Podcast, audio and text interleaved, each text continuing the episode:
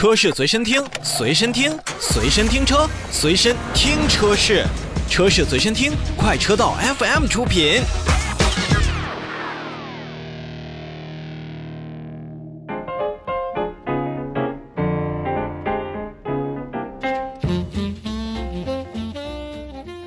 新车来了，我们一起看新车。从东风雪铁龙开启了原计划之后呢，不管是在去年官方辅以的保值政策的天翼 C5 Air Cross。还是之后用凡尔赛之名和不错的产品特性，让大家熟悉且热度目前还挺高的 C5X。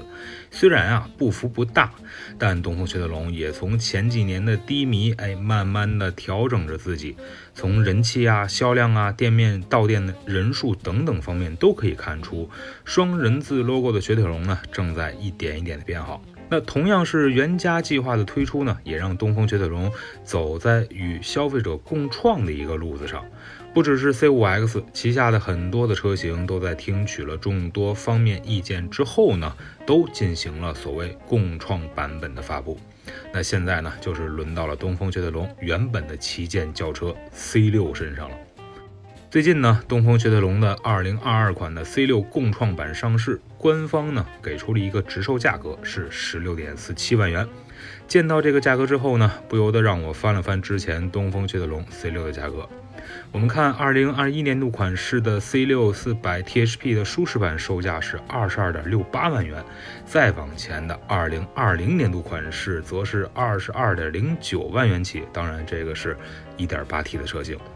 如此大的一个价格差异，除了要感叹现在东风雪铁龙敢于对于车型和价格做更加精准的市场定位之外，还得吐槽一下，这前两年都干嘛去了？那既然呢已经是来到了十六点四七万元的一个官方直售价，嗯，肯定会有咱们的听众朋友说，眼前的这一款二零二二年度款式的东风雪铁龙 C 六，在配置上会和之前的车型有很大不同。没错，但是没有想到的是，这次共创版的配置要比之前二十二点六八万元的二零二一年度款式高出了不少，差价六点二一万元。就算是现在市场当中东风雪铁龙的 C 六要有这种打折出售的情况，但想想二零二一年度款式的车型，也不至于直接来个优惠六万多来吸引咱们的消费者。那对比二零二二款的共创版，相比之前的二零二一年度款式的舒适版，除了在灯组方面新增了全 LED 大灯带弯道辅助照明功能的 LED 前雾灯和 LED 日间行车灯和尾灯之外，安全配置上还是加入了，比如说前后贯穿式的安全气帘，并且有了车头的前雷达，而主副驾驶的座椅也都变成了电动调节。并且主驾驶座椅上面居然还配备了一个按摩功能。从功能性上来说，二零二二年度款式的 C 六共创版确实在配置上是更加的突出和实用了。而且我们也要看到呢，作为东风雪铁龙品牌的旗舰轿车，C 六车型可是拥有着四千九百八十毫米、一千八百五十八毫米以及一千四百七十五毫米的车身尺寸和。两千九百毫米的轴距，这要比市面上绝大部分的 B 级车的身材还都要魁梧一些。要是选择一个车型尺寸更占优势的车型出来，相近的价格当中，只有现代的索纳塔和起亚的 K 五凯酷。能够选择了，但也就是这样一辆大车，东风雪铁龙在二零二二年度款式这个共创版上仅仅采用了一个十七寸的轮圈。那这样的做法呢，与之前 C5X 上的十九寸的轮毂一比，差距那真的是不小，并且呢，品牌还是使用了加通的轮胎。咱们不是说这个佳通轮胎不好，但是看四百 THP 上面的这个 C 六呢，使用的是十八寸的轮毂加上米其林的轮胎，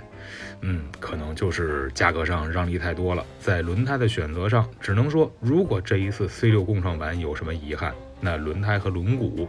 我觉得绝对就算上一个。最后再来简单介绍一下2022款的 C6 共创版的一些信息。你比如说，在颜色的选择上，本次发布的共创版本有碳晶黑和珠光白两种车身颜色可选，选择是少了很多。但是对于一款 C6 这样的轿车来讲的话，白和黑怎么选都不会出错。而动力上呢，使用了 1.8T 的 400THP 的涡轮增压发动机，最大功率很熟悉了，155千瓦，峰值扭矩300牛米。传动系统使用上了来自爱信的 8AT 变速箱。那理想状态下呢，百公里的油耗是6.4升。加上市面上 PSA 车型不太常见的后多连杆的悬挂，东风雪铁龙的 C6 在驾驶的舒适度和质感上，我相信还是可以有所保证的。那通过共创，东风雪铁龙找到了让产品更加准确的定位和定价，也让消费者呢可以通过所谓直售的方式使用东风雪铁龙的官方网站或者小程序线上进行订购，并且呢，现在官方的直售也能保证价格的统一和透明。或许啊，不少的消费者在为自己选择 B 级车的时候，一开始绝不会想到东风雪铁龙的 C6 这款车型。但是我们再看看十六点四七万元和车长超过四米九、轴距有两米九的这款 C 六共创版，您是不是觉得就可以值得考虑一下了呢？